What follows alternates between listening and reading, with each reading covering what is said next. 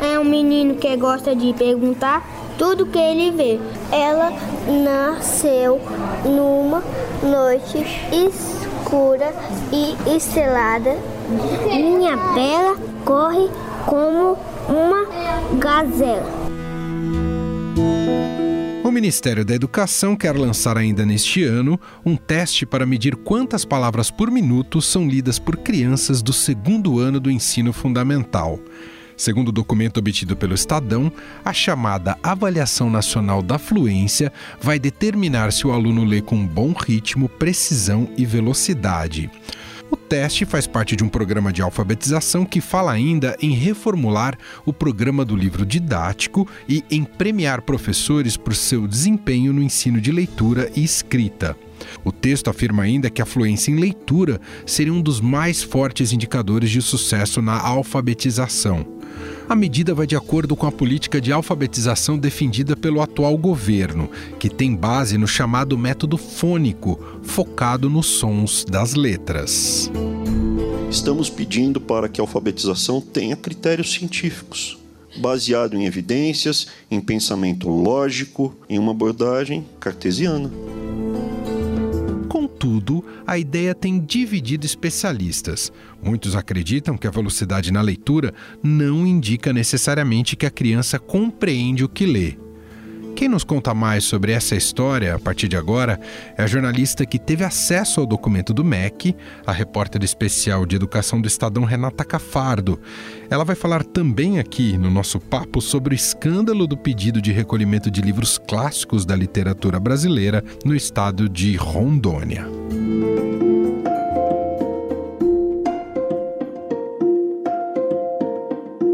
Olá, Renata, tudo bem com você? Oi, tudo bem, você? Começando pela avaliação nacional da fluência. O governo coloca isso como uma perspectiva concreta? Deve sair isso, Renata? Sim, eu tive acesso a um documento que já está pronto e que, pelo que minhas fontes disseram, vai ser divulgado antes do carnaval, ou iria ser divulgado até o carnaval. Não sei se a nossa divulgação do Estado acabou atrapalhando os planos do Ministério, mas já era um documento pronto e uma das propostas ali, que vem da Secretaria de Alfabetização, era justamente essa avaliação nacional de fluência, que é o quê? Saber quão rápido as crianças leem. Em quantas, na verdade, quantas palavras se diz por minuto. Existem alguns exames internacionais, estudos internacionais, que falam que para se ter fluência, você tem que ler cerca de 60 a 150 palavras por minuto entre o primeiro e o quinto ano. E existe uma linha aqui no Brasil de especialistas e no mundo que acha que isso é muito importante para a compreensão. Que ao você fixar rapidamente o que você está lendo, você compreende melhor. Então, se a coisa passa rápido, o seu cérebro vai guardar espaço para compreensão. Um pouco difícil de, de entender, porque outros grupos dizem que não, que ler rápido não significa compreender, principalmente para criança né? Para adulto pode até ser eu importante. Eu tive essa percepção, sem ser um sim, especialista. Sim, mas a outra linha diz justamente o contrário. Diz que esse reconhecimento automático do que você está lendo permite que o cérebro concentre sua atenção na compreensão. É uma linha de pesquisas científicas, com muitos psicólogos, psiquiatras, neurologistas, uma linha mais científica mesmo. Outra linha, que também tem pesquisa científica, mas aí a gente tem psicólogos, pedagogos, muitos educadores mais nessa linha, dizendo que não. O mais importante é que a criança se aproprie da leitura e durante essa leitura com apropriação, ela faz vários procedimentos cognitivos e afetivos com a leitura que fazem até ela ter uma leitura mais lenta. Por exemplo, ela está lendo sobre o lobo mau. Então, o lobo mau passou pela casinha e olhou para a menina que ele queria. Você interpreta de alguma forma e você até para, você hesita porque aquele texto mexeu com você. E aí quer dizer, tá de fato reconhecendo o que está no texto. Então, uma hesitação, um, um gaguejo não seria significado de não compreensão. Então é uma discussão bem teórica da importância disso, mas o MEC, do ponto de vista de política pública, o MEC estabeleceu que essa é a política e esse é o correto. E diz que é porque tem evidências científicas. Só que o outro lado também tem evidências científicas, né? Então é muito polêmico. Escolas particulares de elite aqui de São Paulo não usam o exame desse jeito, inclusive condenam exames de fluência, mas a gente tem Sobral. Aqui em Sobral estão algumas das melhores escolas públicas do Brasil. Há mais de cinco anos, a cidade vem se destacando nas avaliações nacionais. Que é um exemplo de educação no país e que tem o exame de fluência. Eu, inclusive, acompanhei. Em Sobral tem o exame de fluência? Tem, e eu acompanhei quando estive lá Como fazendo é que foi? podcast. É com que idade o podcast Crianças, Crianças que leem. Crianças que leem. Crianças que leem. Crianças que leem. Meu pintinho, que alegria no lugar Que idade que eles fazem esse exame de Desde o influência? primeiro ano. Ah, contínuo. Contínuo e semanal. A criança é retirada da sala, se entrega para ela uma ficha com palavras iniciais. Então ela começa lendo várias palavras. Naquele teste que eu vi, tinha que se testar o fonema S, né? O som do S. Então tinha um monte de palavras assim: são, missão, salsicha. Às vezes não é nem com S, pode ser, sei lá, cerâmica, mas o som. Entendi. né? E a criança vai lendo em sequência. Seda, saia, enquanto tempo ela lê. Depois ela passa por um texto que também tem isso. Então era uma coisa assim: Melissa usa saia de seda.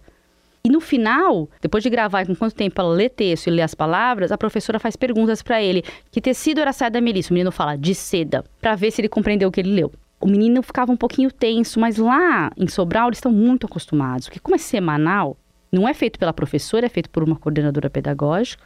E é semanal, então eles já estão acostumados com muito teste lá. O sistema de Sobral, é claro, ele é muito elogiado, mas ele tem essa questão da avaliação muito forte e que, por um lado, tem críticas de avaliação ser o grande foco do sistema. É avaliar, avaliar, avaliar, avaliar, para entender onde é que está o problema e corrigir. Né? Isso. Mas o objetivo do MEC não seria copiar esse modelo, seria fazer o teste de influência, mas não com esse nível de intensidade e de frequência que faz Sobral. Não, nem dá, né? Não daria. Mas um dos grandes problemas justamente dessa política é a implantação. Como que a gente vai fazer um exame desse no Brasil nacional? Quem vai aplicar? Você vê que é um exame muito pessoal, você tem que estar gravando o menino.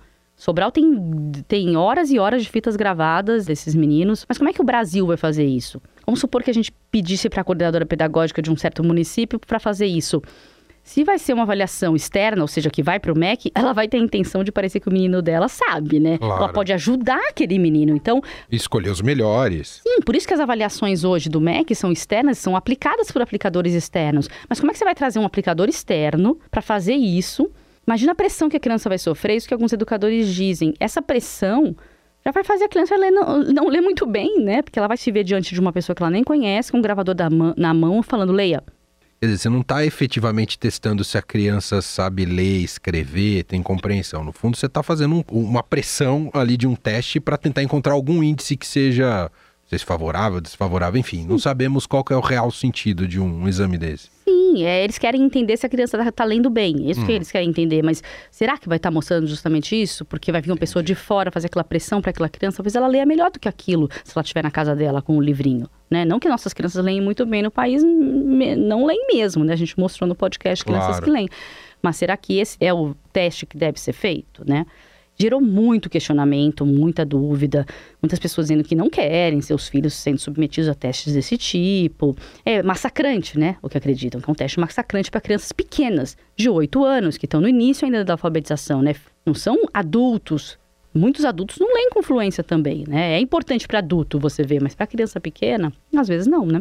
E aí não tem ainda nenhum cronograma, você sabe só da ideia, é isso. É, a ideia, que é uma proposta já escrita, às vezes tem muita coisa no MEC que é uma ideia que sequer foi colocada, no papel, mas essa foi colocada no papel e tinha data, fim de 2020. Agora, depois que a gente divulgou, o MEC não quis falar com a gente. Não deu nenhuma informação e disse que vai ser divulgada no momento oportuno. Aí nós estamos esperando para ver se alguma coisa vai ser mudada, depois a repercussão ou não, mas a princípio é um teste que vai ser feito no fim de 2020 para escolas e municípios que aderirem. Não vai ser obrigado para todo mundo. Mas como é que funcionam esses programas? Quem adere acaba ganhando investimento do MEC. Então a cidade não quer ficar sem o dinheiro do MEC que vai ajudar em projetos de alfabetização. Então ela acaba aderindo ao programa. Então é difícil ter uma baixa adesão um programa desse, né? Porque as- os municípios precisam de dinheiro.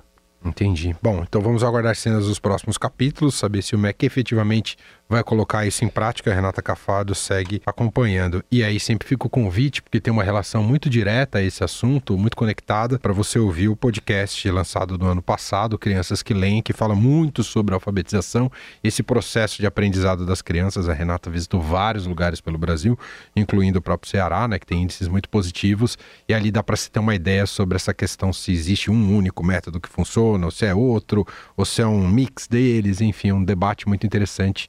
O podcast segue firme e forte lá, né, Renata? Sim. Bom, outro assunto que eu convidei a Renata, hoje é um programa sobre educação aqui em nosso podcast, é para falarmos sobre o governo de Rondônia, que diz agora que foi só um rascunho, mas que teria intenção aí de recolher alguns livros da literatura brasileira. 43 livros, 43. né? Esses alguns são 43 e livros incríveis, né? Clássicos da nossa literatura, como Macunaíma. Macunaíma! Herói da nossa gente! Beijo no Asfalto, de Nelson Rodrigues, Memórias Póstumas de Brás Cubas, né? Considerado um dos melhores livros da literatura brasileira. Ao verme que primeiro roeu as frias carnes do meu cadáver, dedico como saudosa lembrança estas memórias póstumas. Os Sertões, de Euclides da Cunha. Publicado nessa casa. Nessa casa, nesse jornal. Feliz Ano Novo, de Rubem Fonseca, A Vida Como Ela É, de Nelson Rodrigues e por aí vai. Na semana passada eu me deparei com esse documento, chegou nas minhas mãos um memorando escrito pelo secretário de Educação de Rondônia, o senhor Suami Lacerda de Abreu, que ele pedia para os coordenadores que recolhessem os livros paradidáticos das bibliotecas escolares. Esses 43 livros da literatura todos clássicos. Você vai vendo, tem diversos livros do Carlos de Torconi, do Rubem Fonseca, Machado de Assis. Estamos falando de livros consagrados, livros né? que, ele dizia que esses livros têm conteúdos inadequados a crianças e adolescentes. Se esses têm conteúdos inadequados, o que seriam os adequados? Eu gostaria de saber. Mas ele não dizia se era para substituir por alguma coisa. Ele dizia simplesmente para recolher e entregar os núcleos de livro didático e vinha essa lista anexa de livros. Chegou isso para mim, uma fonte me passou, e a nossa grande dificuldade no dia foi provar a veracidade desses documentos, porque hoje em dia, claro, é muito fácil você fazer um documento falso. Isso é fruto de uma mera fake news, Sim, né? porque parecia, né? Claro. Então, abençoe que nós, nós estamos É num verdade, momento. você recebe um memorando para tirar 43 livros, você vai, ah, isso não é verdade. é a é primeira verdade. reação. Como né? que um secretário de educação quer isso? Você pensa. Aí você Claro. vai ver a história, você vê que o governador do estado é um coronel do PSL, muito conservador. Próximo a Bolsonaro. Vamos votar no Coronel Marcos Rocha, nosso candidato ao governo do Estado. Vamos mudar Rondônia. Vamos ter um governador perfeitamente afinado com o presidente da República. Muito próximo ao Bolsonaro, que tem reclamado de conteúdo dos livros no país. A partir de 21, todos os livros serão nossos, feitos por nós. Os pais vão vibrar, vai estar lá a bandeira do Brasil na capa, tá? vai ter lá o hino nacional. É, vamos os livros hoje em dia, como regra, é um montão de, de amontoado, de, de- de muita coisa escrita, tem que suavizar aquilo. Começa a fazer sentido a história, mas a gente foi atrás, a gente ficou um dia inteiro para provar a veracidade desses documentos. Eu consegui falar com muitas pessoas em Rondônia, muitos professores, coordenadores. A Secretaria de Educação não nos atendia, era uma coisa incrível. Porque o, expediente lá acaba uma e meia, e aí a gente teve uma grande dificuldade de ter a resposta oficial. Até que veio uma primeira resposta. Sabe qual era? Fake news. Só que o documento existia e a gente conseguiu olhar, entrar no sistema da secretaria, porque é um sistema público, e via que aquele documento daquele número que tinha existia, só que ele estava restrito. Depois que começou a Ah, confusão, entendi. Vocês bateram o número do documento com o sistema Com da secretaria. Vocês só não conseguiam visualizar no sistema. No sistema não, mas eu tinha o Entendi. documento mesmo assim, porque me passaram Entendi. quando ele estava visível. Porque depois que começou a repercussão, ele Claro. se tornou restrito. Ah, mas alguém salvou Aí e mandou pra gente. cueca. E aí eu comecei a pressionar e dizer. Mas esse documento existe, o número. Então, que, qual é o teor desse aí que tem o mesmo número, já que não é esse que você está dizendo que está nas minhas mãos? Pressionei durante um dia inteiro, até que no fim do dia vieram me dizer: ah, sim, o documento existe, mas o secretário não assinou. O documento está assinado eletronicamente por uma diretora, que é a número 3 na hierarquia da Secretaria Estadual, mas não pelo secretário. Mas isso não tem problema, porque o secretário assina a carta e alguém tem que assinar eletronicamente, é uma questão de burocracia ali. É claro. Mas tá no nome dele. Está né? no nome dele. É claro que pode ter acontecido dessa diretora ter feito isso em nome do secretário. Pode, Agora o que vai acontecer com ela? Ela vai acabar sendo demitida e vão colocar a culpa nela, né, nessa diretora. Virar um Mas- bode expiatório. Sim, mas lá dentro, pela minha apuração, é, o secretário tem essa intenção. O que dizem em Rondônia é que ele já foi diretor de escola, ele é conhecido na rede, já tentou censurar livros em escolas em que ele dirigiu. Então, ele tem um histórico nesse sentido. Ele também não nos atendeu, não respondeu mensagens e depois, no fim do dia, acabaram confirmando que essa história é verdadeira. É assim, é uma história terrível, porque tem censura de livros, uma- um autoritarismo absurdo de livros clássicos, de livros importantes. Não são livros recentes, né? Ah, um livro novo que está falando sobre a questão de gênero, e aí pode se discutir se ele é interessante ou não para criança. Não é isso. São clássicos. E fica o questionamento: por que esses clássicos incomodam, né? Eu imagino que nenhum deles tenha lido esses livros, por isso. E, e eu acho que a outra questão que emerge desse debate é que é mais um capítulo. Imagino que esse secretário, por conta do governo também, do governador que ali está, se sentiu incentivado pela guerra ideológica que existe desde que o Bolsonaro assumiu o poder, especialmente nas pastas de cultura e de educação. E se fala muito dos livros didáticos e de uma suposta esquerda que dominaria, doutrinaria, né, essa área, Ah, uma guerra contra os livros didáticos. O Bolsonaro já deu várias declarações nesse sentido, falou que os livros têm um amontoado de palavras. Imagino que isso deve ter incentivado alguém que estava ali, né, um pouco segurando, se ver, né, agora posso tomar atitudes como essa, né? Sim, e ele logo percebeu uma pequena repercussão inicial da imprensa local e tornou o arquivo restrito e tentou fazer, olha, vamos fazer meio por baixo do pano, entendeu? Já ti, professores já falaram para mim que já estavam encaixotando livros, porque Sério? chegaram mensagens dizendo, já começa a encaixotar que os meninos vão passar para buscar. É, Então tava com operação montada já para estava sendo recolher. feita, sim, já estava sendo feita. E depois que houve essa repercussão nacional, eles mandaram uma outra mensagem que eu também tive acesso, dizendo abortar e não comentar com ninguém a situação. Se alguém ligar perguntando, não comentar. Então, bom que eles abortaram, né? Que não vai acontecer Claro. mais. Mas fica o, o medo, porque Rondônia, lá longe, a grande imprensa não tem tanto acesso. Será que daqui a um tempo eles não vão voltar com essa medida? A gente tem que ficar de olho, tem que É. ficar acompanhando para ver se quando É todo mundo isso. esqueceu, eles não vão começar a recolher, independentemente de memorando É ou não. E por que uma pessoa toma uma decisão dessa, né? Se pode, não se pode impedir acesso a livros. Isso é in- inquestionável, né, numa democracia.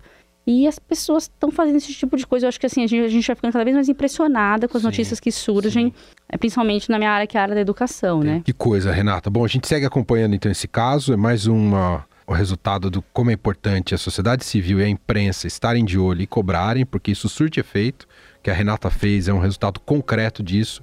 E a gente vai continuar de olho e continuar relatando aqui também em nosso programa. Rê, obrigado mais uma vez pela participação. Um grande beijo para você. Até a próxima. Obrigada a você. Beijo.